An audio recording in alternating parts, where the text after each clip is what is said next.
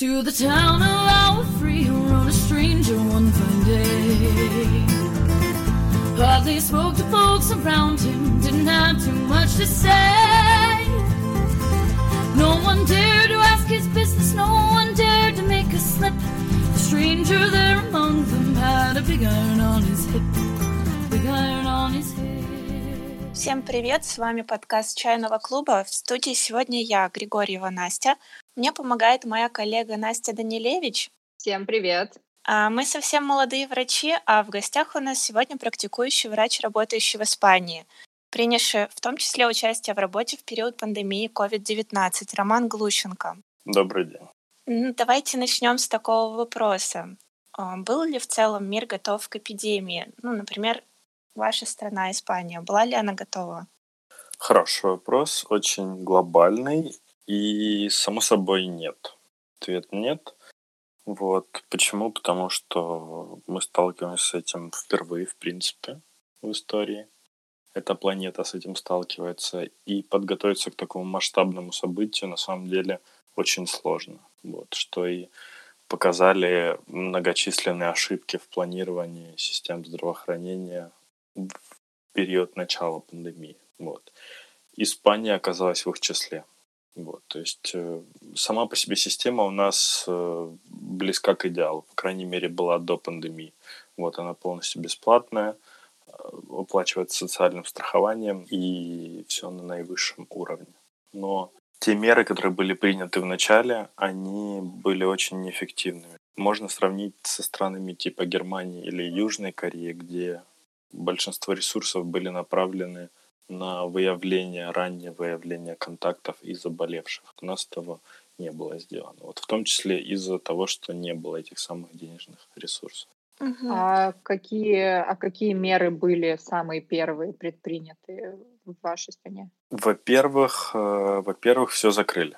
Вот, то есть 14 Мгм. марта примерно ввели карантин, и учитывая все прошедшие события, массовых скоплений людей, то есть футбольные матчи с участием команд из Англии, Испании, Италии, а это крупнейшие, по сути, первые вспышки в Европе, и особенно феминистические манифестации 8 марта произошла таковая бомба замедленного действия. И когда вот этот инкубационный период прошел, в тот же момент и ввели карантин. Из мер моментально закрыли авиа ЖД сообщения. Автобусно продолжалось еще пару недель примерно, но с соблюдением дистанции.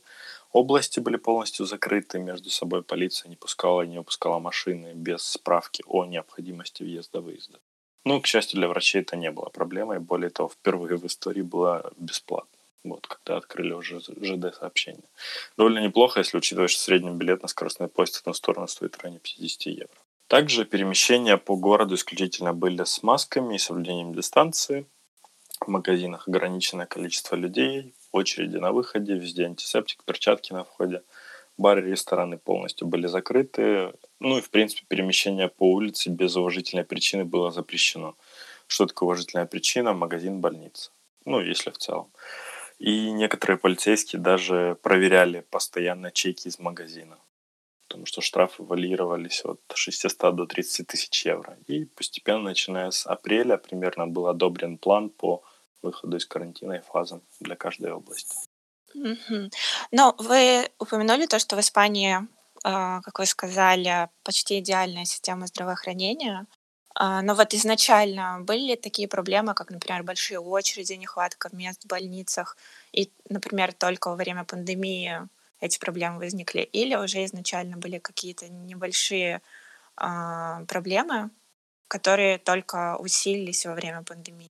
Ну, например, как в России, как известно у нас, и очереди, нехватка мест, нехватка э, бригад скорых помощи, скорой помощи и так далее.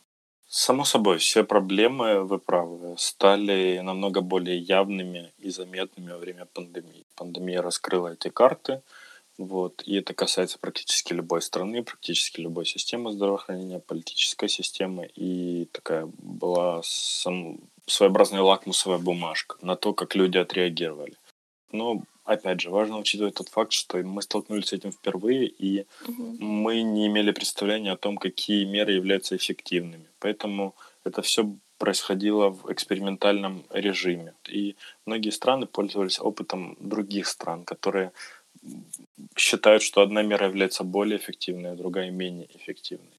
Поэтому, да, конечно, была нехватка, но, в принципе, скажем так, перепрофилировать отделение не приходилось. Почему? Потому что большинство больниц у нас стране многопрофильные. Только изредка встречаются отдельные частные клиники или родильные дома. Поэтому обычно на одно отделение отводится один-два этажа или крыло на этаже. И перепрофилировать не особо приходится, потому что все необходимое в палатах априори есть. Что сделали первым делом, когда началась нехватка, это отменили все запланированные операции и консультации, давая необходимые этажи под ковид. Когда стало понятно, в принципе, что это надолго все затянется, полностью отдали реанимацию. Когда места начали заканчиваться, на парковках возле практически всех больниц развернули военные госпитали. Сами военные регулярно дезинфицировали больницы. Этого никогда, конечно, не расскажут в новостях. Более того, этого даже не было в официальных сводках, но мы между собой вели учет больных в группах в WhatsApp. И в один момент заполняемость больницы в Мадриде была 300%. 300%, то есть когда, ну, это ненормально. Когда mm-hmm. закончились места, как достигали вот этой заполняемости 300%, под палаты отдали все операционные и библиотеки. Это подморги, ледовые дворцы. Также в Мадриде была открыта известная на весь мир ИФЭМ, больница на базе промышленного торгового центра на 1100 коек. Примерно так это происходило. Ничего себе. Ну да. Ну, на ваш взгляд, а, какие меры карантина были оправданы, а какие были излишни? Например, а, повсеместное ношение масок и перчаток или а, ограничение передвижения на общественном транспорте. Вся ли, по-вашему, является необходимостью или что-то, например, излишним? Как показывает практика и эмпирический путь и других стран нашей страны, то, что вы перечислили выше, является ключевыми и базовыми мерами. Почему? Потому что, во-первых, главный фактор, я о нем уже упоминал в марте, это географический фактор. Одно дело, когда вспышка происходит в Милане, где население полтора миллиона человек, и мы можем закрыть юг страны. И как показывает практика, главным изначально э, фактором распространения вспышек было перемещение людей на машинах зараженных или в инкубационном периоде контактов в другие места. И если мы возьмем условно Италию, где Милан главная вспышка ключевая, полтора миллиона населения, мы закрываем юг, мы ограничиваем полностью вспышку. Вот, и закрываем границы. Если эта вспышка происходит в Мадриде, где 7 миллионов населения, и Мадрид находится в центре страны, или в Рио, где 20, или в Москве, где 20 условно, мы не можем чисто физически ограничить. И особенно если это какие-то фавелы или это происходит в Мумбаи, где, в принципе, без понятия, что может произойти. Поэтому эти меры — это базис. И важно понимать, что они не работают одна без другой. Ношение маски — это превентивная мера. В первую очередь не заразить себя, вот, не защитить себя, а не заразить других. При этом мытье рук и дезинфекция рук — это второй момент. Тоже очень важно. Почему? Потому что в начале пандемии как люди заражались не прямым контактом, потому что мы ограничили полностью контакты между людьми, а именно прикосновением зараженных рук к лицу. Третий момент – это соблюдение дистанции. Если эти три меры комплексно использовать, они друг друга взаимодополняют и создают очень эффективную защиту, такую же, как и при других заболеваниях, например, туберкулез. То есть э, я бы больше сравнивал не с гриппом, а именно с туберкулезом в плане заражаемости, в плане путей передачи. Поэтому, да, все эти меры на самом деле более чем оправданы, как и меры на ограничение передвижения, потому что какая суть вообще этих мер? Суть в том, чтобы снизить базовый продуктивный номер. Что такое базовый продуктивный номер? Это количество людей, которые заражает один зараженный человек. Он в начале пандемии равнялся тройке примерно. У гриппа он примерно полтора. Вот. Суть в том, чтобы снизить базовый продуктивный номер с трех до единицы. Не до нуля, а именно до единицы. Потому что если мы снижаем до нуля, то очень высокий риск того, что произойдет эффект пружины, и мы поднимемся намного выше. Поэтому важно контролировать ее на единице. И именно поэтому и... очень... Да-да-да. А я, я хотела спросить, извините, что перебиваю, у вас нет, нет. получилось в стране снизить э, до единицы? Да, это вышло еще в мае, в начале мая, в конце mm-hmm. апреля по областям. Мы снизили его до единицы. И в одном из э, видео своих в группе я выкладывал, что какие прогнозы относительно базового репродуктивного номера в каждой стране примерно. У нас он был где-то 1,2, 1,3. На тот момент сейчас, наверное, немножко больше из-за локальных вспышек.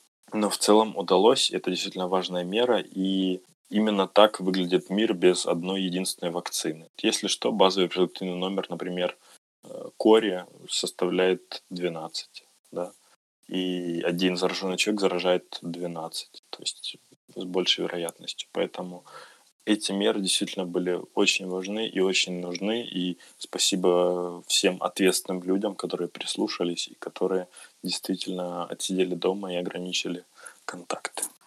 Я тут, если честно, пребываю в тихом шоке после цифры в 300% в Мадриде, потому что а, в России карантин, он гораздо более а, такой условный.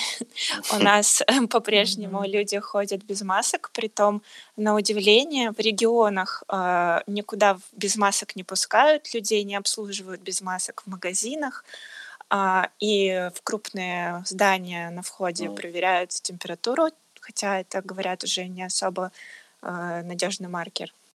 Вот. А тем не менее, именно в Петербурге и в Москве, в двух самых крупных городах, люди спокойно ездят в метро без масок, э, ходят в, ну, в, э, в Москве в рестораны ходят даже.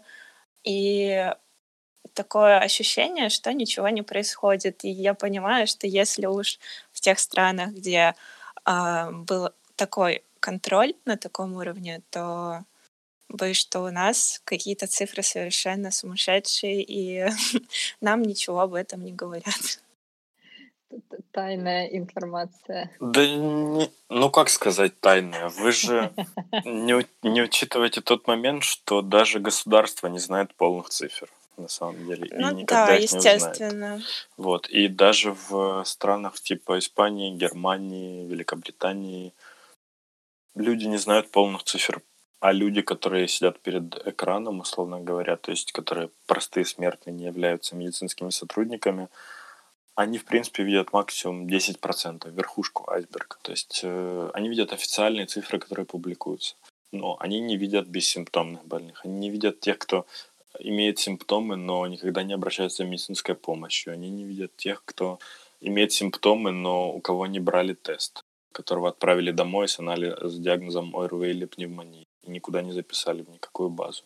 Они не видят тех, кто, у кого анализ оказался ложно отрицательным. Они не видят те, у кого забор анализа произошел, неверный анализ показал результат отрицательный. То есть мы видим верхушку айсберга. Единственным показателем достоверным, единственным достоверным, опять же условно достоверным, является, я не знаю, как у вас в России, у нас есть система, она называется МОМО. Вот. Это, переводя акроним, переводя с э, испанского, э, мониторинг смертности он показывает количество смертей. Но он не говорит, почему люди умирают. Он лишь показывает количество смертей за определенный период. В начале пандемии, конечно, МОМО цифры э, просто в гору, в небеса поднимались. Но, опять же, произошло это из-за короны или из-за других причин, мы не знаем. Подозреваем, что из-за короны. И на основе как раз-таки МОМО у нас добавились лишние, по-моему, если не ошибаюсь, около 12 тысяч. Могу ошибаться. А вообще, вот такой еще вопрос. А, я так понимаю, что самой главной санкцией за нарушение правил карантина было именно штрафы, а, довольно большие э, по тем цифрам, которые вы сказали. А это помогало в соблюдении этого самого карантина и всех правил? Вообще люди ответственно в целом относились? Или все-таки или все-таки было много случаев, когда кто-то что-то нарушал? Ну, знаете, одно время мы даже были лучшей страной в мире по соблюдению карантинных мер до 90%. И, в принципе, ну, лично я считаю, что это связано с менталитетом. Если людям правильно подать информацию, то групповая ответственность довольно на высоком уровне. Ну и помимо вот этого страха короны, ответственности перед э, своими близкими был, само собой, страх штрафов. Это действительно правда. Вот. Если говорить о каких-то мерах в больнице безопасности, в том числе ношение средств индивидуальной защиты, это проблемная тема. У нас почти 52 тысячи зараженных врачей только официально. именно из-за отсутствия адекватных мер защиты. Вначале сооружали как-то сами дома, после помогали китайцы. Когда пришла госпартия из Китая, в целом было уже поздновато, но я надеюсь, что были сделаны соответствующие выводы. В принципе, соблюдались. Соблюдались. И очень удивительный момент, что выходя на улицу, на улице было пусто. До определенного времени, до начала мая, действительно было просто пусто на улице. Вот. Но поднимая голову наверх, э, все оживало. То есть голос, музыка не прекращались до самой ночи. Люди переговаривались балкон, балкон через улицу, концерты на каждой улице, на балконах каждый день, мероприятия на дверях домов вешивались официальное расписание дня, фестивали, и это действительно такой микромир был на каждой улице свой отдельный, очень, очень занимательный. О. И вот мне стало еще интересно, насколько быстро вводились новые стандарты в лечении. То есть мир столкнулся с совершенно новым заболеванием. А, нужно быстро проверять новые теории. И насколько быстро адаптировалась система в вашей стране? Ну, смотрите, до недавнего времени не существовало ни одного препарата, который бы в клинических исследованиях показал эффективность против коронавируса. Ни одного. Первым стал ремдесивир с ценой по 3000 долларов за курс. Поэтому изначально был список лекарств конкретных, разрешенный министерством, на основе данных из других государств, которые уже пробовали разные меры. В первую очередь это был Китай, была Япония, это была Индонезия. Те люди, которые уже прошли определенный этап. На основе их данных и формировался этот список. После того, как был сформирован список разрешенных к использованию, каждая больница или отделение подбирала тот препарат или схему, которую считала оптимальной ввиду своего опыта. В конце концов, мы пришли к индивидуализированному лечению и уходу от конкретных протоколов, где главное это повлиять на базовые заболевания человека в первую очередь и, само собой, убрать воспаление, потому что убивает человека не вирус, убивает человека воспаление, формирование микротромбов. Само собой, также очень повлияла и принесла свои плоды тактика 16-8, где люди с в средней тяжелой форме находились 16 часов с кислородом лицом вниз, чтобы легкие имели возможность раскрывать. Вот, это действительно очень сильно помогло, хотя это болезненно и для персонала, и для пациента и, в принципе, впоследствии более лучшее понимание вот этих всех физиопатологических механизмов вирулентности короны, которые приводят к вот этим тромбозам и массовой воспалительной реакции, они очень сильно помогли. Очень сильно помогли понять, что конкретно, в какой момент нужно использовать. Все стандарты вводились быстро. Быстро в плане того, что за это время, в принципе, не было ограничений. Не было ограничений, а у вас, насколько я знаю, в принципе, даже разрешались неразрешенные, скажем так, государством вводиться препараты. Но э, у нас как такого протокола вовремя составлено не было, а потом появилось что-то с интерфероном, э, таким как орбидол и так далее. Пирожки с интерфероном. Пирожки с ничем. медицина. Да, и, в общем-то, ну вот из тех, кто болел, э, из моих знакомых, им просто выдавали на руки бесплатно упаковку эм, Сумамед и... Эм, это азитромицин, инга... да? Да-да-да, угу. и ингаверин. И, ну, ин... ингаверин — это фуфломицин, в общем. И, ну, по сути, как бы, естественно, ни о каком ремдесвире не было речи. Нет, ну, да, само собой, но мне писали некоторые врачи из России, вот, заведующие отделений, в том числе из Москвы, из Питера, в самом начале, потому что у нас ввели карантин 14 числа, у вас э, нас на 28 его еще не было особо, когда у вас уже началась волна.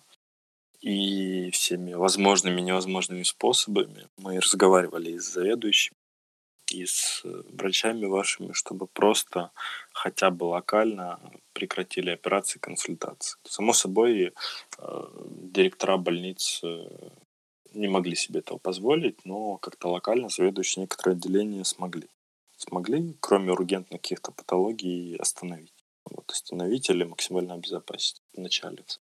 Ну да, у нас вот как раз-таки локально проблема решалась на уровне врачей, а, на уровне отделений, на уровне каких-то а, ну, организаций врачей. А вот а, со стороны государства помощь была больницам очень ограниченную. То есть долго не обеспечивали СИЗами, долго не обеспечивали лекарствами.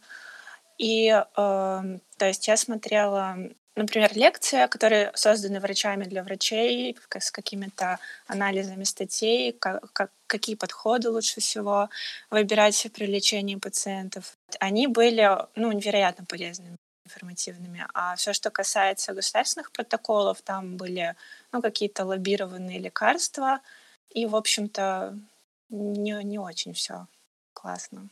Ну, добро пожаловать в реальный мир. время эпидемии э, и в самом начале, и там в разгар экология другого характера, угу. ну, не экстренная, может быть, требующая госпитализации, были какие-то отдельные места корона-фри, э, в которые их можно было отправить, или как это все у вас происходило? Смотрите, в этом, в принципе, в этом вопросе из, ну, заключалось изначально, я написал статья в марте. Люди не могли чисто физически получать помощь из-за того, что все будет занято короной. Вот, и нас это ожидает, нас это ждет. В этом писал, кричал, говорил. Вот, ну, кто прислушался, молодец. Вот. Э, из-за того, что весь мир, в принципе, остановил, был такой вот эффект домино. У нас уже давно действует в больнице такой принцип, как э, краткой или короткой госпитализации, когда ты поступаешь в день непосредственной операции или за день до операции после реанимации в течение одного-трех дней ты уезжаешь домой. Это делается для избежания внутрибольничных инфекций. Этот принцип очень сильно помогает и в данной ситуации. Почему? Потому что все ургентные патологии, которые, в принципе, поступали, политравмы, тромбоэмболизмы, онкологии ургентные, вот, они продолжали приниматься, как и роды. Просто было отдельно отделены максимально с ковидом, не имея общих доступов. К слову, химио и радиотерапия для онко, в принципе, ни на один день не переставала работать. А все врачи из неинфекционных отделений были привлечены для работы в реанимации или ургентных. Поэтому, в принципе, как-то справлялись. Как-то справлялись, причем даже беременные с ковидом, и это все. А, меры отделения, отдельной палаты и так далее – все это, все эти протоколы очень давно существуют, потому что это не первое заболевание, передающееся с помощью капель и аэрозолей. Давайте поговорим о том, как, самоиз... как самоизоляция повлияла на настроение людей, на ритм жизни, в целом на общество. Ну, давайте. Мне понравилась э, история про микромир на каждой улице и про тусовки на балконах. Это звучит оптимистично. Это на самом деле правда, потому что такой у людей менталитет, и люди, скажем так, люди были, люди приспособились, люди почему вообще живут на этой планете, потому что не умеют адаптироваться. Вот точно так же произошло и здесь. Ситуация повлияла для кого-то в большей, для кого-то в меньшей степени. Но в целом, опять же, учитывая этот менталитет, до того момента, как разрешили выходить 2 мая, люди очень мужественно держались. Постоянно поддерживали друг друга, концерты на балконах, соседи, особенно пожилые, на самом деле, проводили на балконах целый день, общаясь друг с другом. Все оживало, все, ничего не утихало весь, весь день. Ритм жизни поменялся у всех. Особенно со всеми этими марафонами в соцсетях. Это отдельная статья.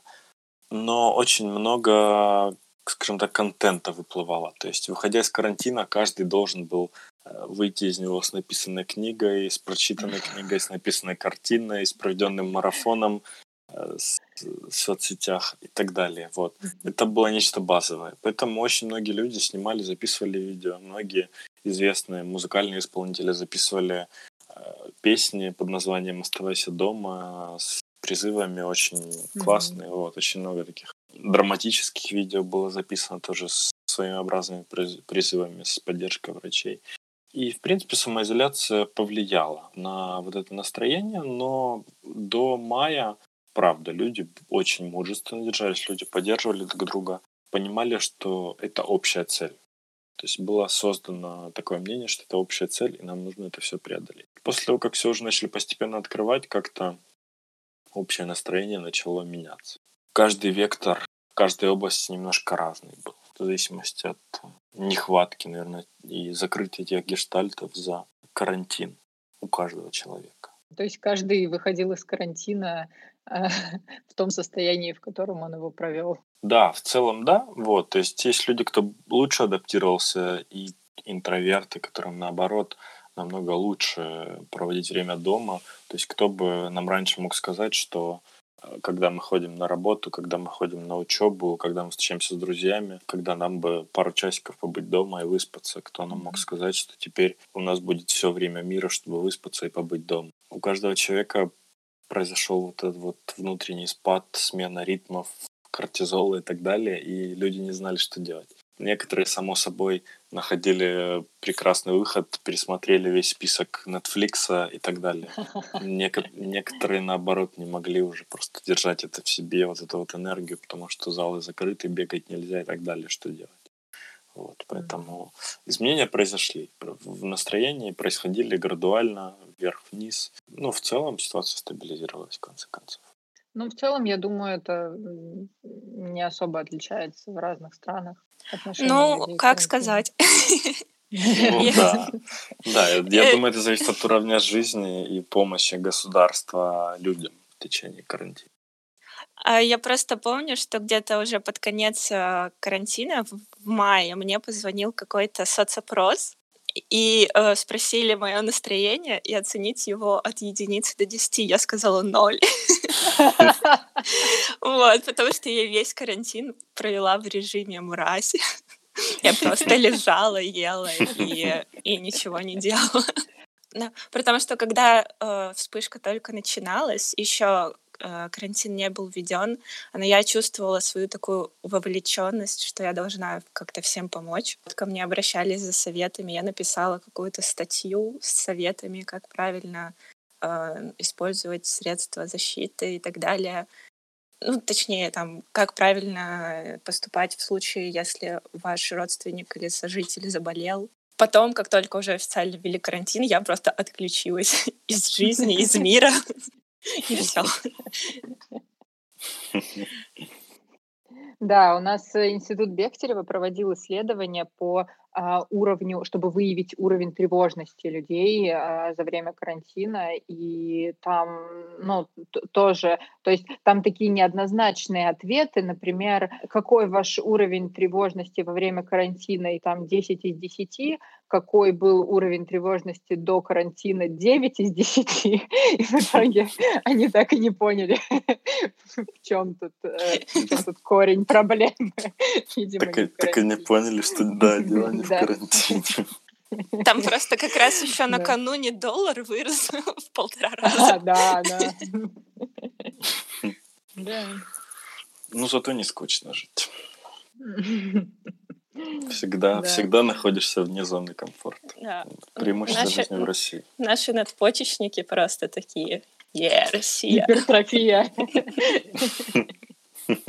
Да. А, а вообще поменялось ли отношение к э, медицинским работникам в Испании в период пандемии, после пандемии?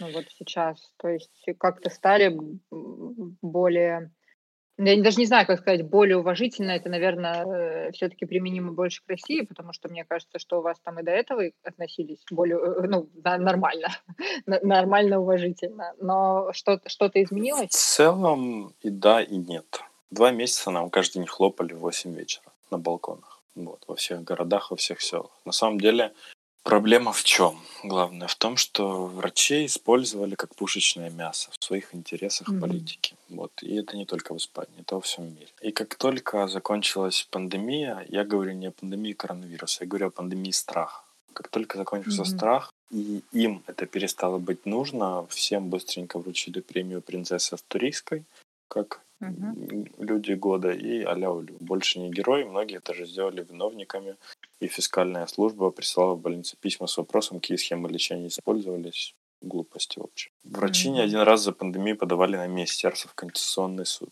Единственное, чего удалось добиться, это сделать заражение профболезнью с доплатой за заражение. Что успешно отменили на этой неделе. Закончился mm-hmm. страх, отношение людей стало, в принципе, прежним. Вот. То есть, ну, в основном большинстве своим уважения, но много и моментов типа «я тебе плачу» и так далее. Такого mm-hmm. не должно быть. Особенно в государстве, где э, люди не ценят, что они имеют. Они имеют бесп... полностью бесплатную систему медицинского образования. То есть, э, приведу пример. Когда меня просят в Инстаграме, вы знаете, очень часто, или в ваших контактах и так далее, просят сделать репост, собираем на лечение маленькому мальчику, рак, онкология и так далее. Я не могу этого сделать. Это одно из многих табу, которые у меня есть в соцсетях. Почему? Потому что у нас полностью бесплатная медицинская система. Если я это выложу, это, если увидят, это может приравняться к вымогательству своего рода. Потому что зачем я собираю деньги на лечение, если у меня в стране э, система здравоохранения полностью оплачивает все эти случаи и онкологии, mm-hmm. и химиотерапии, и, и так далее, и любого рода и сложности операции, и протезирования, где один протез стоит от 3 до 6 тысяч евро. То есть абсолютно все является бесплатным. Люди это не ценят. Оценят, когда потеряют, скажем так. Ну, посмотрим. По поводу доплат и всего остального, доплаты вроде обещались. Знаешь, что во Франции они активно проводятся, в США вопросительно, в Германии проводятся. Но у нас обещались, но вроде обещались. И ключевое слово «вроде». Потому что лично я не знаю никого, кто бы их увидел. При том, что мы работаем всегда сверхурочно. За сверхурочно нам никто не доплачивает. Причем, что дежурство у нас по 35 часов. То есть с 9 утра одного дня до 4-5 дня следующего дня. И, само собой, тоже за лишние часы никто не доплачивает. И вообще это незаконно, на самом деле, находиться больше 24 часов на рабочем месте. Но не буду ругаться, кого волнует чужое горе. Ну, из плюсов, что ЖД-поездки были полностью бесплатными для врачей, в принципе. Поэтому очень многие мои знакомые набрали себе кучу билетов на выходные в различные города Испании, хотя это, опять же, тоже было не слишком законно, потому что очень много зараженных было. И многие очень авиакомпании проводили акции с бесплатными билетами на самолет. Само собой, они заканчивались за две секунды. Кто успел, тот успел. По поводу помощи, в принципе, да, в начале Главная помощь была от китайцев.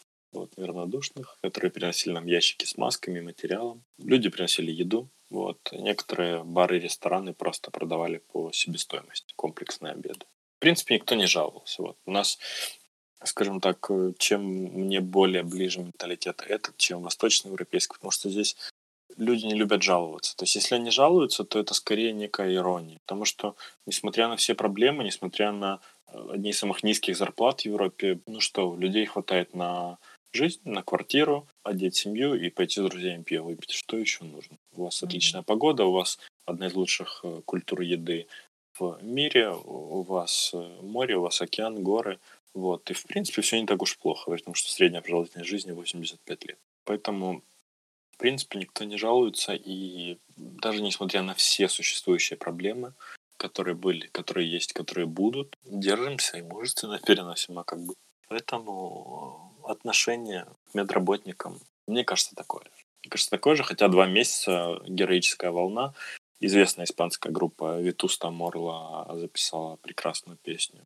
Называется «Запрещенное объятие» про врачей. Прекраснейшая песня, в которой участвовали очень многие известные испанские исполнители, испаноязычные исполнители. Это люди не единожды поддерживали к сожалению, также стоит добавить, были локальные проблемы. Очень многие люди ввиду эгоизма, эгоцентризма начали... Само собой, люди, скажем так, которые живут с тобой в подъезде, знают, где живут врачи. То есть, mm-hmm. скажем так, mm-hmm. здесь э, соседские отношения обычно поддерживаются на очень высоком уровне. И люди оставляли записки на дверях у врачей, что на время карантина, пандемии не живи дома, мы знаем, что ты врач и так далее, мы боимся заразиться и так далее. Врачи отреагировали тоже своеобразно, вот, говоря, что ну, тогда не приходите лечиться. Какие вопросы? А эти угрозы, они дальше записок э, не шли, я надеюсь, или, или там были какие-то прям серьезные? Нет, нет, не проблемы? шли, нет, нет. Не, не пошли, потому что, ну, скажем так, люди довольно мирно живут. Угу. То есть в стране, в которой с 1711 по 1492 год правили арабы. Вот. Э, потом были евреи, смеси арабов со всеми, с евреями, с европейцами и так далее. Все живут довольно мирно. Вот, все живут довольно мирно, при том, что огромное наличие национальностей и примесей кровей. Вот. Ну и также поспособствовал тот фактор, что очень многие адекватные, не только врачи, но и люди стали в поддержку. Стали в поддержку и начали вешать баннеры на балконах, в соцсетях, что прекратите говорить эти глупости. Ну и как-то это все сошло на нет. А, ну, поскольку у нас все-таки поли- э, подкаст политического движения, я хочу вас спросить, Э, вот на ваш взгляд, как лучше бы справилась, в чем лучше бы справилась частная медицина, в чем лучше государственная? Является ли преимуществом то, что в Испании ну, полностью бесплатная система? Ну, смотрите, в Испании полностью бесплатная система, но в Испании очень популярна и существует также частная страховая система. В чем преимущество частной страховой медицины? В том, что ты получаешь помощь в более быстрые сроки. Вот, то есть ты платишь условно за страховку 70-100 евро в месяц твоей страховой. Если тебе нужна консультация, ты можешь ее получить хоть на следующий день, и тебя прооперируют в течение месяца условно говоря. Государственных больницах из-за такого количества людей, само собой, тебя не сделать все за два дня. Вначале тебе нужно пойти в центр первичной медицинской помощи твоему семейному врачу по району. Если твой семейный врач считает, что тебе необходима консультация с более узконаправленным специалистом или оперативное вмешательство или другие исследования, он уже тебя конкретно направляет.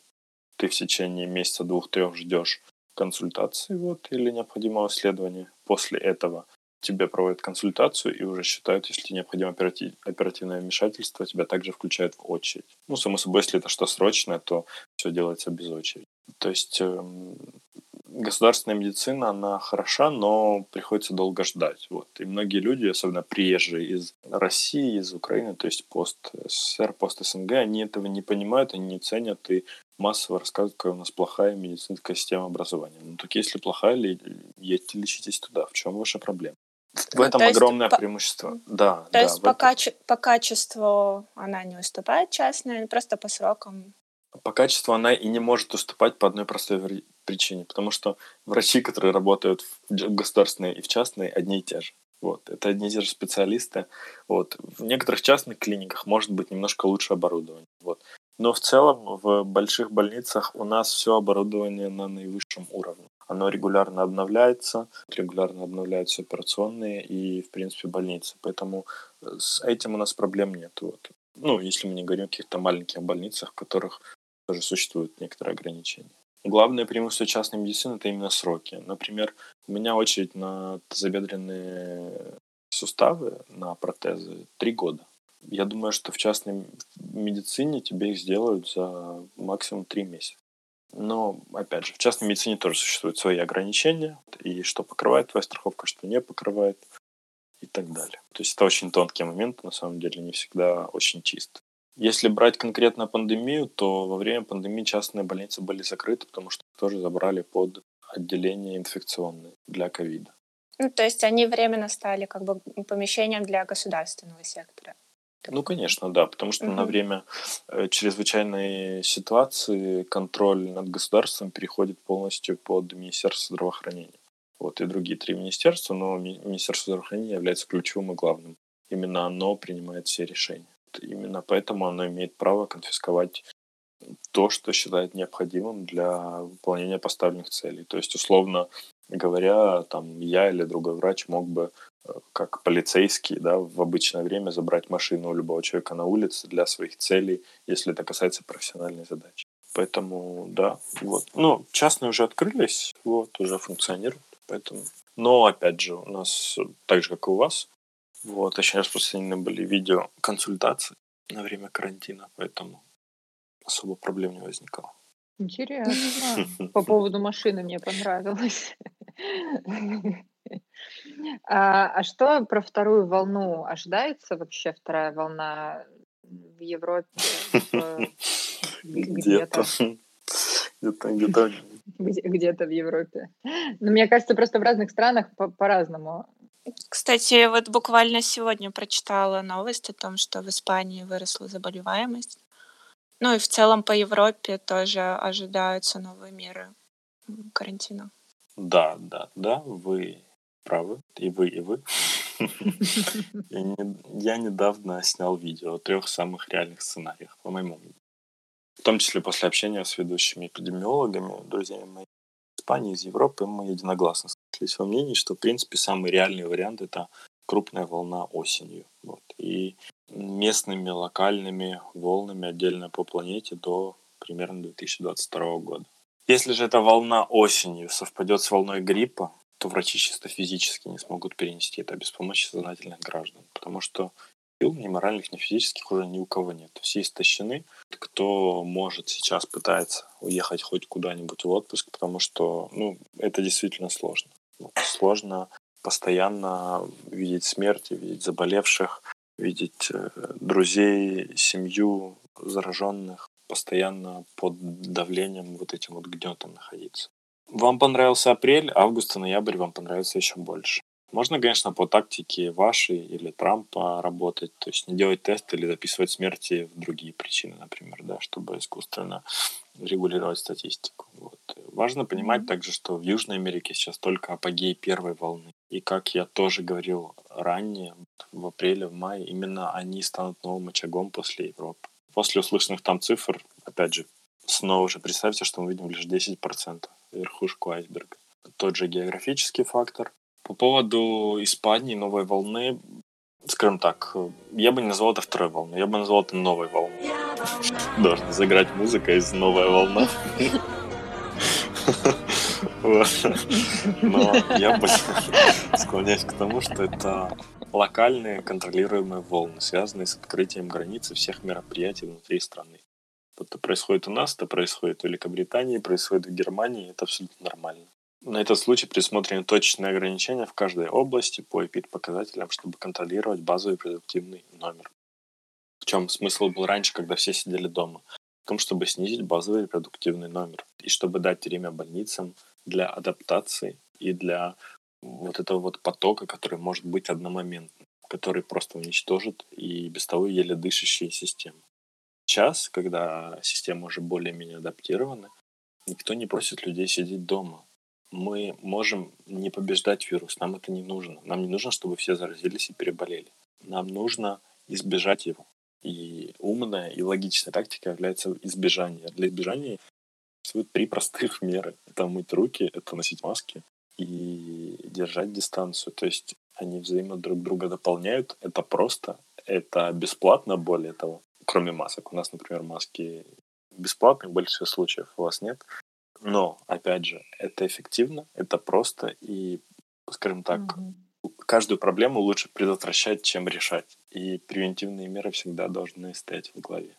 Ну, для второй волны, э, точнее, новой волны, превентивной, а, как превентивную меру, наверное, можно добавить прививку от гриппа в осенний период август, сентябрь. Ну, тоже, чтобы не накладывались. Не август, сентябрь. Нет, тут я не соглашусь по одной простой причине, потому что прививка от гриппа в многочисленных исследованиях показала ограниченную эффективность. Поэтому она делается mm-hmm. два раза в год. Вот. А так как вирус гриппа регулярно мутирует, вот ее делают на фоне частично прошлого, да, гемоглютина нейраминидаза вирусов и э, будущих, вот, которые ожидаются в этом году.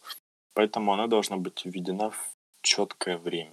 Четкое время — это октябрь, середина, конец октября примерно. Угу. На крайняк конец, э, начало ноября. Вот именно в это время обычно и начинается эпидемия гриппа. И самая важная прививка в этом году — это не прививка от коронавируса, это прививка от гриппа на самом деле. Потому что если оно наложится одно на другое, то, во-первых, сложно дифференцировать, mm во-вторых, оба заболевания могут влиять и имеют похожие факторы риска не сказать, одинаковые, и медицинские системы опять пойдут ко дну.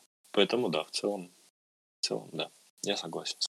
А вот прививка от коронавируса сейчас ведется в Испании? Э, ну, разработка прививки ведется в Испании? Да, ведется. Вот. Э, кстати, буквально на днях общался с человеком. Зовут его Жуан, он уже лет 20 живет в Великобритании, и он один из тысяч человек, которому ввели сейчас вакцину китайскую. Великобритании. Очень интересно. Но вопрос касательно разработки вакцины в Испании на этом этапе исследований на данном сейчас их пять. Их пять, в мире их около 140 сейчас проводится, в Испании их конкретно пять. Важно понимать, что существует три этапа, и то, что говорил уважаемый президент Трамп и уважаемый другой президент, чье имя я не буду называть, эм, вакцина требует, эффективная действительно вакцина требует времени. Почему? Потому что, во-первых, нам нужно провести лабораторные исследования. Это первый этап. В лабораторных исследованиях нам нужно вначале выделить сам вирус. Мы выделяем вирус. Как только мы получаем образец самого вируса, нам нужно исследовать его геном и механизмы вирулентности. То есть за счет каких конкретно механизмов он поражает организм человека. То есть в случае ВИЧ мы знаем, например, да, это обратная э, транскриптаза, потом протеаза, интеграза, интеграза в ядро, протеаза, распространение. Вот в случае короны мы этого не знали до мая, примерно. В конце апреля, в начале мая мы уже знали эти механизмы. Как только мы знаем механизмы, нам нужно узнать, как нейтрализовать эти механизмы. Как только у нас получается нейтрализовать эти механизмы в лабораторных условиях, мы переходим ко второй стадии и исследуем ее на животных. Какие животные самые, как это по-русски сказать, подходящие? Мыши. Почему? Потому что их много, но проблема с мышами в чем в данном случае? Потому что они восприимчивы к коронавирусу. Потому что поэтому нужно их генетически модифицировать. Когда мы генетически модифицировали, мы вводим вакцину, э, которая мы считаем будет подходящей мышам. Когда мы ее ввели, мыши либо укрепляют свой ну, иммунитет в отношении коронавируса, либо умирают. Как только мы убедились в эффективности вот этой очищенной без вирусов вакцины, мы проводим испытания на людях. Вот. Обычно есть еще промежуточный этап на обезьянах. После начинается он на людях. Все это, весь этот процесс занимает примерно 12-14 месяцев. Возвращаясь к первоначальной реплике. Если мы сходу проведем испытания на людях, последствия могут быть своеобразны и экстраординарные в каждом случае. Но так как люди дают разрешение и рискуют собственными жизнями, то это уже другой непосредственный вопрос. Возвращаясь к вакцинам в Испании, их сейчас пять. В двух э, из пяти, насколько я помню, участвует Национальный центр биотехнологий, в Высший совет по научным исследованиям. Первая из них основана на репликации дефектов РНК, полученной непосредственно из SARS-CoV-2 из коронавируса, а вторая основана на вирусном векторе. MVA. Две другие испанские вакцины в доклинической разработке начинаются в, при лаборатории IDBAPS. Вот, это очень мощный исследовательский институт э, клинической больницы Барселоны. Вот одной из лучших больниц мира, которая занимает э, там, чуть ли не четверть города, условно, в Барселоне. Один из них начинается с... Вот эти вот две другие испанские векторов IDBAPS начинаются с вирусного вектора MVA, опять же, а другая на РНК-мессенджере. Ну и пятая, последняя, насколько я помню, следуется консорциумом Ирси Кайша, тоже барселонским суперкомпьютерным центром э, Грифольс. Она делается на основе белков. Белков, интегрированных в частицы, наподобие ВИЧ. Все эти вакцины сейчас находятся на доклинической стадии, примерно с сентября начнут испытываться на людях. Если вам непонятно, что я только что сказал, об этом можно послушать в моем видео о вакцинах у меня в паблике, где все это подробно. Да, мы обязательно оставим ссылку на ваш паблик в описании. А, ну вот, кстати, такой есть смешной вопрос а, про теории заговора. У меня просто один знакомый очень верит в то, то, что через вакцины Билл Гейтс попытается сократить население Земли. Конечно, Михалков вот. сказал чуть. Да, вот сталкивались ли вы, что, может быть, пациенты или даже врачи э, как-то верят в эту теорию и как корректно себя вести в этой ситуации и вообще какие доводы можно привести за или против?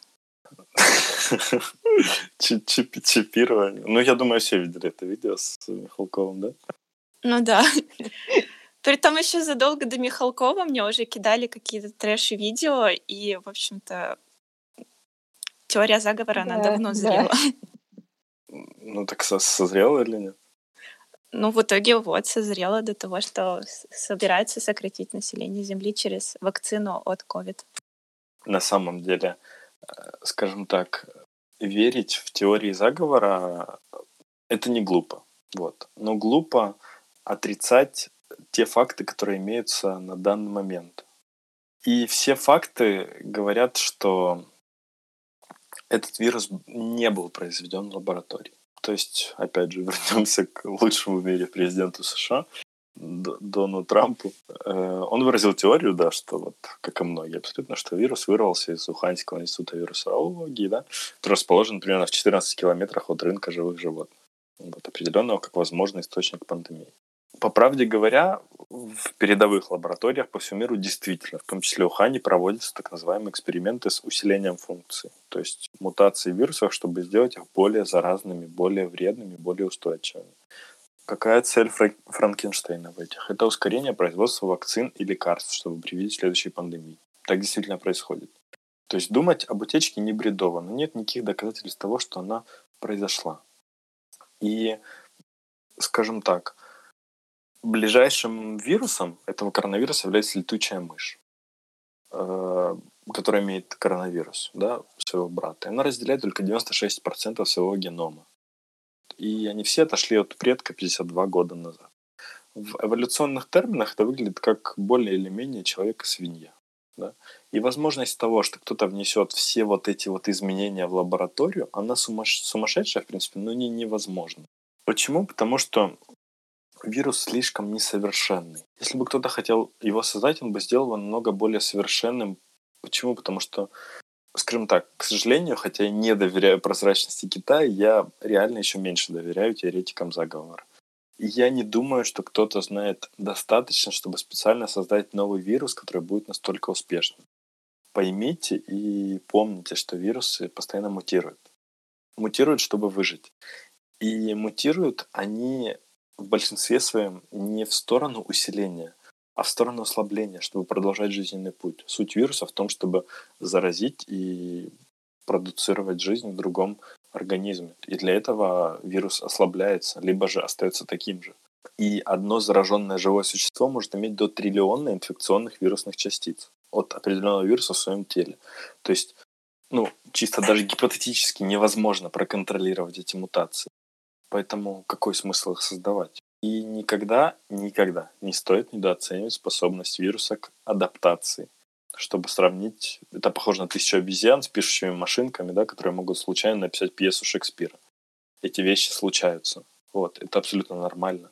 По поводу чипирования 5G, э, ну, опять же, с тем имеющимся контролем на данный момент и той рекламой в Инстаграме, которая вылазит каждому человеку, мне кажется, нет лишней нужды в контроле и чипировании, потому что это все уже производится, и э, у каждой социальной сети, начиная от Фейсбука, заканчивая Тиндером, я думаю, на вас есть 200-страничные доклады по вашему типу личности, предпочтениям э, и так далее. И поэтому ну, окей, пусть чипируют, но проблема в чем?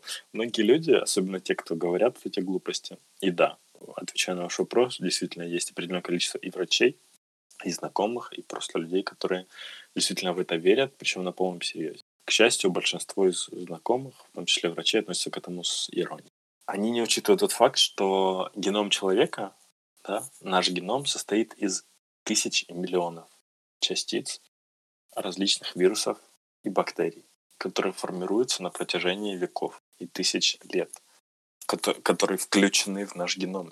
И наш геном состоит из них, в принципе. И если туда ввести еще одну модифицированную, условно, ДНК-вакцину, еще одну маленькую частичку, которая помимо другого миллиона частичек будет влиять на наш геном, я сомневаюсь, что таким образом можно чипировать. Но, опять же, это отдельно. Тут я говорить не, не буду, извините. А вы как считаете? Но я считаю, что довольно странно, в принципе, э, изобретать вирус в лаборатории в Ухане, чтобы настроить таргетную рекламу на людей. Это, по-моему, можно сделать По-моему, э- э- эффективно довольно. Ну, как бы Али сам себя не окупит, Нет, поэтому... По дороге немного ну, разрушить экономику мировую, но зато реклама хорошо работает. Зато маски можно продавать Контекстная реклама вылезет после нашего разговора. Во-первых, путевка в Испанию через Беларусь. А в Ригу не вылезет? Ну, на новую волну. А, возможно, кстати. А, да, кстати. Ну и, наверное, вакцина от коронавируса какая-нибудь подпольная. Это как э, надо всего лишь один раз в день есть этот продукт и многоточие. Дедовский способ борьбы с коронавирусом. Да, чайный гриб. Вам надо переименовать чайный клуб чайный гриб. О, кстати. Я думаю, сразу и просмотры вверх пойдут, и интерес, интерес со стороны государства тоже. Надо в рабочем чате опросы закрепить. Это сто процентов. Давай. Э, я хотела э, задать вопрос, он такой глобальный, но мы просто много всего обсудили. Ну, если хотите, задавайте. Все-таки, да, все-таки хочу. Эм, какой бы вы совет дали бы самому себе еще до начала этой всей истории с эпидемией, вообще всего этого 2020 года? Может быть, ну там, конечно, запастись масками, вот, но что-нибудь еще, может быть, э, что бы хотелось э, поменять с самого начала? Ох, интересный вопрос. Ну, что первое на ум приходит? Наверное, два момента. Первое — это носить маску в публичных местах. Вот, это первое. А второе — это не давать интервью. Как такой эффект домино со стороны тех, кто спрашивает. Никогда не заканчивается, не всегда как-то честно происходят все обсуждаемые моменты, зачастую за сказанное необходимо брать ответственность. А при всей остальной нагрузке каждую секунду контролировать сказанное не всегда является простой задачей. Вот. Ну, а, кстати говоря, многие врачи столкнулись с такой проблемой. Из тех, кого я слушала, читала, что то, что говорили в начале пандемии, уже не актуально к концу пандемии. Приходится иногда извиняться за свои слова, хотя на самом деле, ну, извиняться не за что, просто действительно информации не было изначально. Ну, мне, например, я регулярно анализирую сказанное, вот особенно в прошедшем времени, и как-то не сказал бы, что мне есть за что извиняться, либо какую точку зрения менять. То есть в целом все прогнозы, которые я говорил, они сбылись. Да, это было рискованно, но в целом они сбылись. Важно учитывать тот факт, что все меняется каждый день. Иногда два раза в день. Вот особенно это происходило в марте-апреле. И когда вас спрашивают о прогнозах касательно пандемии, сценариях, то однозначно говорить сложно. Можно увидеть ключевые моменты, которые могут повлиять. Но есть еще куча факторов, которых мы не видим, которые точно так же могут. Но в целом единственный момент, опять же, ну такой тоже своеобразный, это гидроксихлорокин. Но не знаю. Много таких моментов, но кроме вот этого гидроксихлорокина, который ну, то есть считался вы в своей, Вы в своей практике его применяли? Да, да. В больницах, вы, думаю, во всем мире его массово применяли, потому что, скажем так, было понимание того, что его уже использовали в других странах, и то, что он влияет на те рецепторы, которые поражают коронавирус. По этой причине его и использовали. Его использование тоже очень урезано было. Во-первых, из-за нехватки, потому что он резко закончился. И теперь ключевая шутка это то, что зато малярии не боимся. С другой стороны, потому что он тоже очень токсичен. Вот, он вызывает и макулопатию в глазах при длительном применении. Он, опять же, схема азитромицином. Он вызывает удлинение сегмента КУТ сердечного. Я это сказал еще в самом начале, в марте. Точно так же он опасен при применении со статинами, которые массово используются после инсультов или при гиперхолестеролемии, то есть при повышенном холестерине. Я это все говорил но почему-то ВОЗ посчитала, что об этом нужно сказать только в июне. Я об этом говорил в марте. Вот. И мы, и мои коллеги об этом говорили в марте. Это действительно важно, потому что это может привести к более тяжким последствиям, чем коронавирус. А так в целом все, что использовалось тогда, используется и сейчас на самом деле. Мы тогда использовали кортикоиды при тяжелой форме. Вот дексаметазон, который британское исследование, которое во всех BBC газетах опубликовали, хотя самого исследования не было, но публиковать же надо было что мы сделали те самые, да, что мы совершили Британские прорыв. ученые доказали. Но почему-то никто не учел того факта, что испанские ученые еще в декабре указали на эффективность дексаметазона при синдроме дистресса остром легочного. Вот этот дистресс легочной это то, то самое, что происходит при поражении коронавирусом, при вот этой вот пневмонии. Почему-то никто об этом не упомянул. Ну, кроме здесь локально Калья это исследование уже было полгода, что мы, мы использовали эти кортикоиды при тяжелой форме и действительно помогали.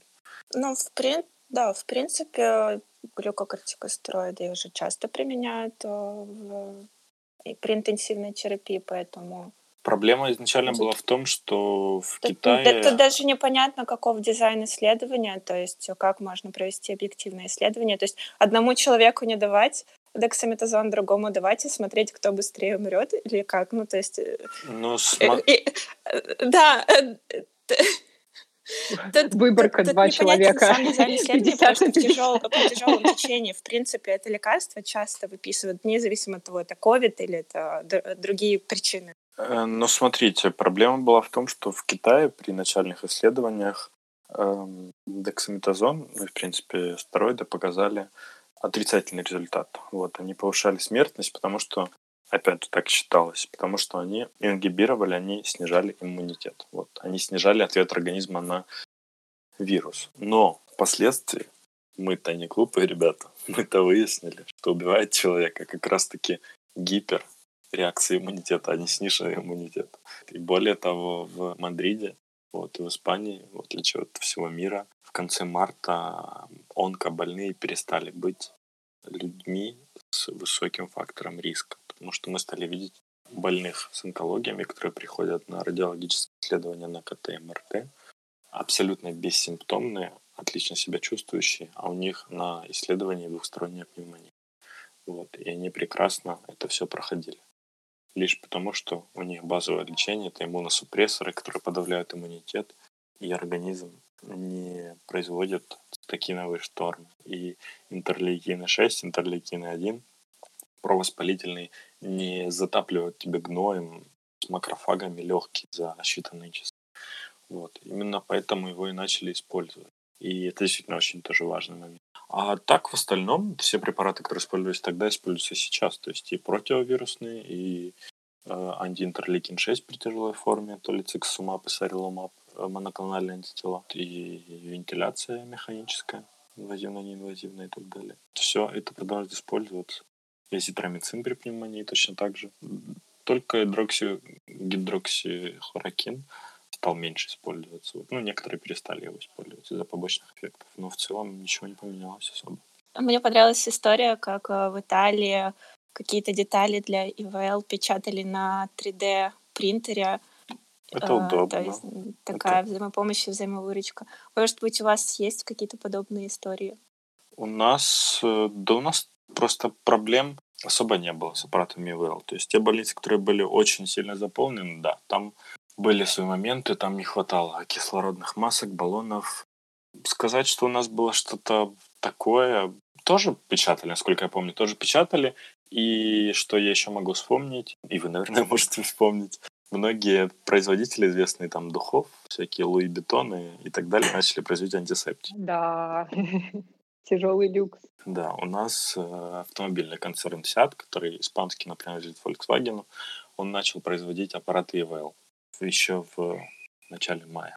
И тоже бесплатно снабжать больницы. Единственное, что я не знаю, чем вся эта история закончилась, потому что когда производится новый аппарат, он вводится в больницу, нужно проверить, как он реагирует на совместимость с другими аппаратами, с реанимацией, с контрастами и так далее. То- Со многими факторами. Я не знаю, чем эта история закончилась, но думаю, положительно. А так, каких-то таких глобальных моментов не могу вспомнить. Могу только вспомнить э, Илона Маска, который решил стать мессией коронавируса и произвел тоже огромное количество сипапов. Это механическая неинвазивная вентиляция. И она не слишком эффективна при тяжелой форме ковида, потому что не весь вдыхаемый воздух поступает, плюс воздух выдыхается. И вот эти вот аэрозоли, микрокапельки распространялись по палатам. И фактически эффективность была намного ниже, и риск заразить тоже был немаленький. И очень многие врачи ожидали. Дареному коню в зубы не смотрят. Не, ну, если бы у нас была пандемия синдрома апноэ Ой, сна, то есть, да, с Мэри. лишним весом, с этим синдромом Пиквика по Чарльзу Диккенсу, тогда, в принципе, да. В принципе, да. Спасибо большое. А так, ну, так больше вопросов, чем ответов. Нем- Немного промахнулся. А Как, по вашему мнению, изменится общество в целом после такого испытания, после этой пандемии? Вы думаете, оно изменится? Э, наверное, все-таки, ну, в культуре это точно оставит большой след. Ну, конечно, детям по истории учить. А, Нет, ну вы представляете, сколько детям учить потом по истории за 2020? Ну, Марс. Ну да, кстати. В, в испанском ну, вот, например, фольклоре. я хочу такой очень далекий пример привести, ну, по аналогии, может быть, что-то с коронавирусом потом. Ну, откуда взялся вообще моногамный брак, откуда взялась вот эта в церкви штука. Из-за коронавируса, Есть... конечно. А, не, не, нет. А, ну, э, штука в том, то, что в свое время была пандемия сифилиса, и изначально человечество, оно было не столь уже по нашим меркам консервативным, а тогда было вполне нормально ну, иметь несколько половых партнеров и так далее. И когда уже началась пандемия сифилиса, прокатилась по всей Европе, тогда уже появилась вот эта культурная норма иметь одну жену, да, вот эта вся святость брака и так далее, и так далее. То есть, э, можно сказать, одно заболевание, оно очень-очень сильно изменило нашу культуру.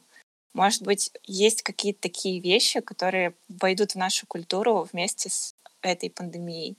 Например, повсеместное ношение масок, то есть мы теперь будем... Ну, лично, лично я, извините, что перебью, лично я очень надеюсь, что люди начнут мыть руки после уборной, особенно в ресторанах и в кафешках, потому что очень тяжело это смотреть. Я думаю, что теперь модные бренды будут производить маски, и в коллекции осень-зима уже появятся какие-то наряды, которые с маской, цвет костюма. Не знаю, мне лично кажется, что изменятся отдельные личности. Вот, или могут поменяться какие-то процессы внутри людей. Но чтобы процесс дошел до изменения общества, мне кажется, это тяжело.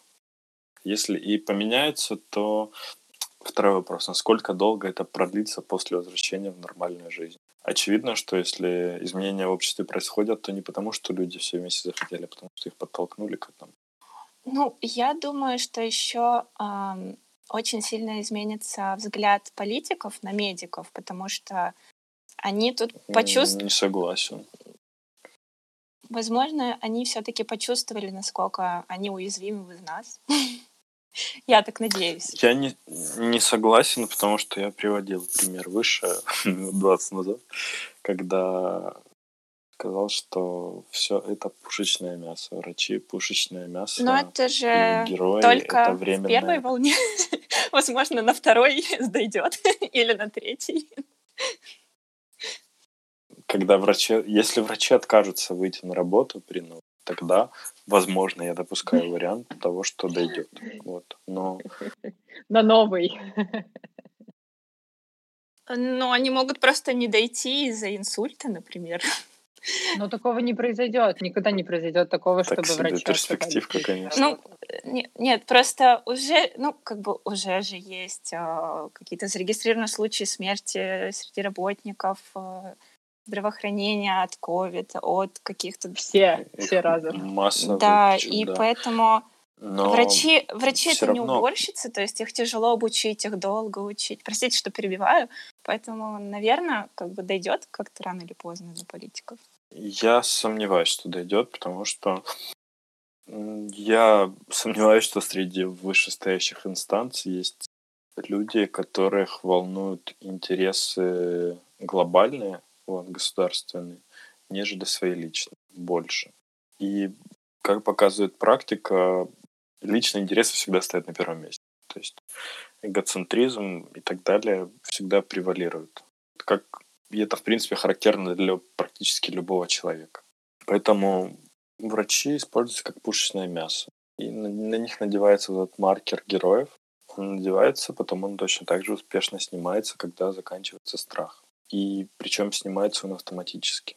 Как только люди перестают бояться, как только людям выше перестает быть необходимым ассоциировать себя с врачами.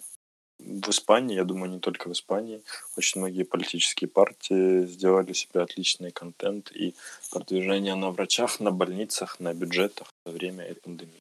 Кто от этого страдал? Врачи. Что могли сделать врачи? Ничего. Я не думаю, что это глобально что-то поменяет. Локально, да, в головах у людей, может быть, может быть, да, произойдет смена Так, ну, возможно, кстати говоря, даже к лучшему, что пойдут частные инвестиции в медицину, потому что, ну, все-таки люди поняли, как это важно. Ну, отдельные люди. Но и это увеличит приток денег в нашу индустрию. Наверное, да. Наверное, да. Ну, вот, ну, в Германии, в принципе, все государственные больницы, они частные. Они выкуплены частными концернами, и э, здесь э, сейчас частично, например, в Мадриде происходит такая же ситуация. Это такая схема, там есть разные схемы, но э, превалирует, когда частная компания собирается построить частную клинику, ее строит государство за государственные деньги, и в течение, там, условно, 20-30 лет частная компания выкупает эту государственную клинику у государства, государственную больницу, она становится вначале частично частной, а потом полностью частной, но под государственным патронатом. Такая схема в Германии уже много лет вот, работает. Довольно эффективно. Интересно, да. Было бы вот действительно очень классно, если бы люди поняли, что такое социальная ответственность, и там не, не то чтобы относились к медикам как к богам или еще чему-то, а просто чтобы они э, ну, соблюдали какие-то элементарные правила, которые не требуют э, какой-то большой энергии, больших энергетических затрат, но которые смогут существенно снизить риск возникновения подобных ситуаций. Вот, мне кажется, если люди вынесут это из эпидемии, Э, эту мысль, то это будет уже отлично. Нет, в плане вынести вынесут все. Вот. Но, скажем так, э, опять же, возвращаясь к вопросу и к ответу, у всех свои интересы.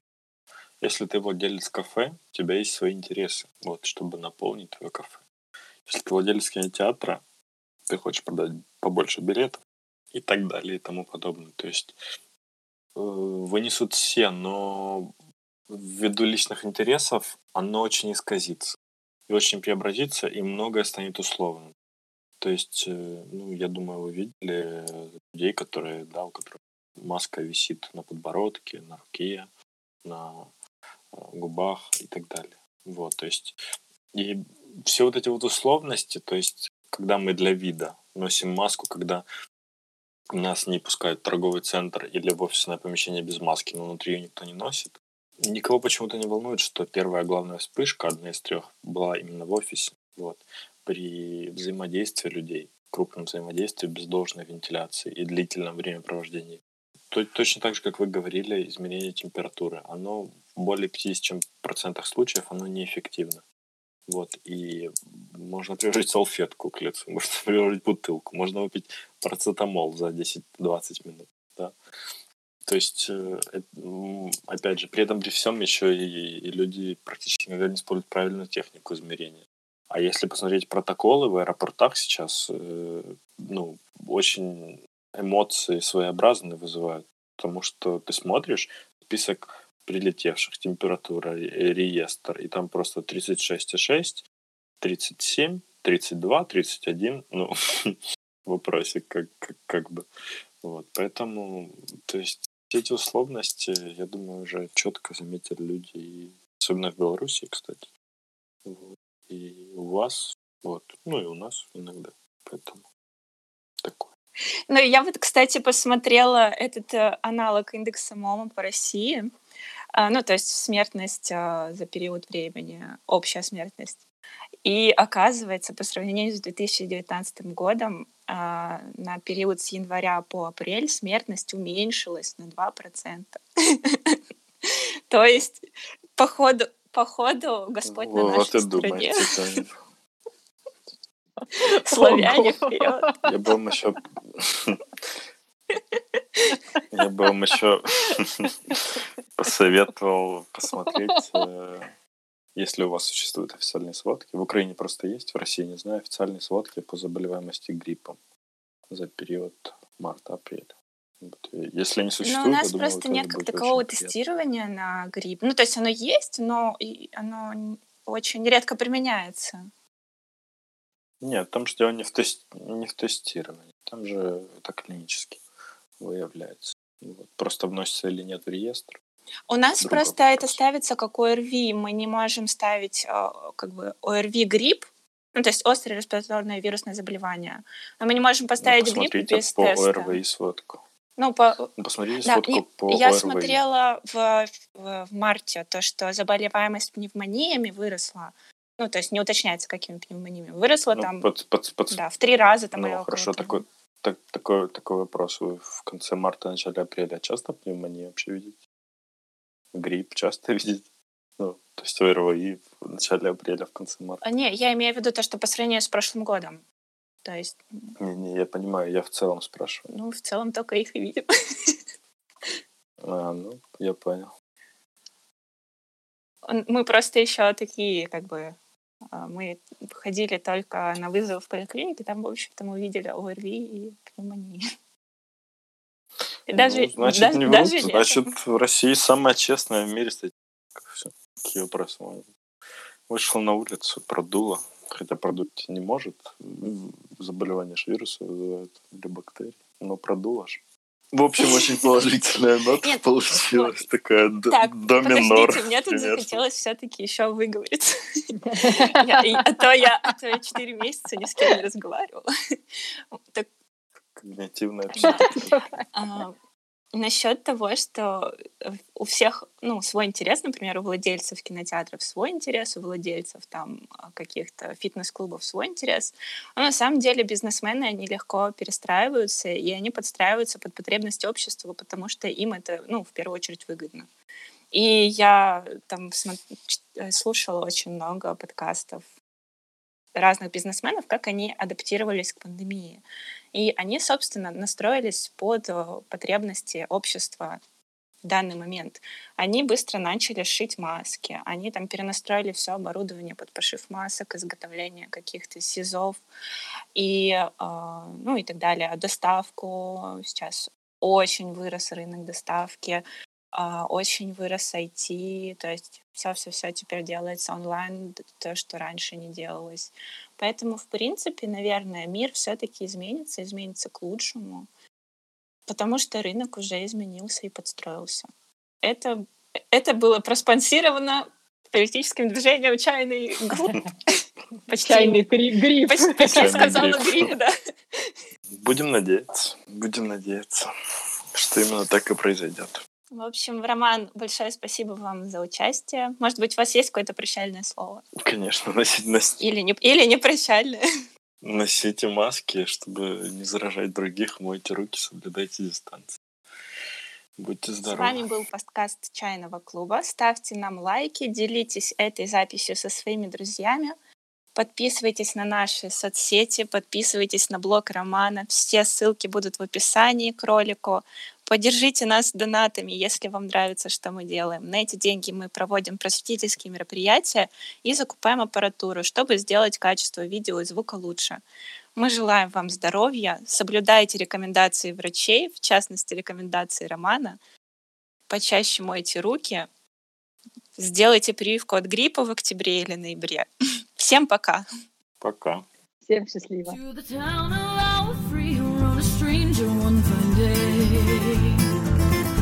Hardly spoke to folks around him, didn't have too much to say. No one dared to ask his business, no one dared to make a slip. The stranger there among them had a big iron on his hip, big iron on his head.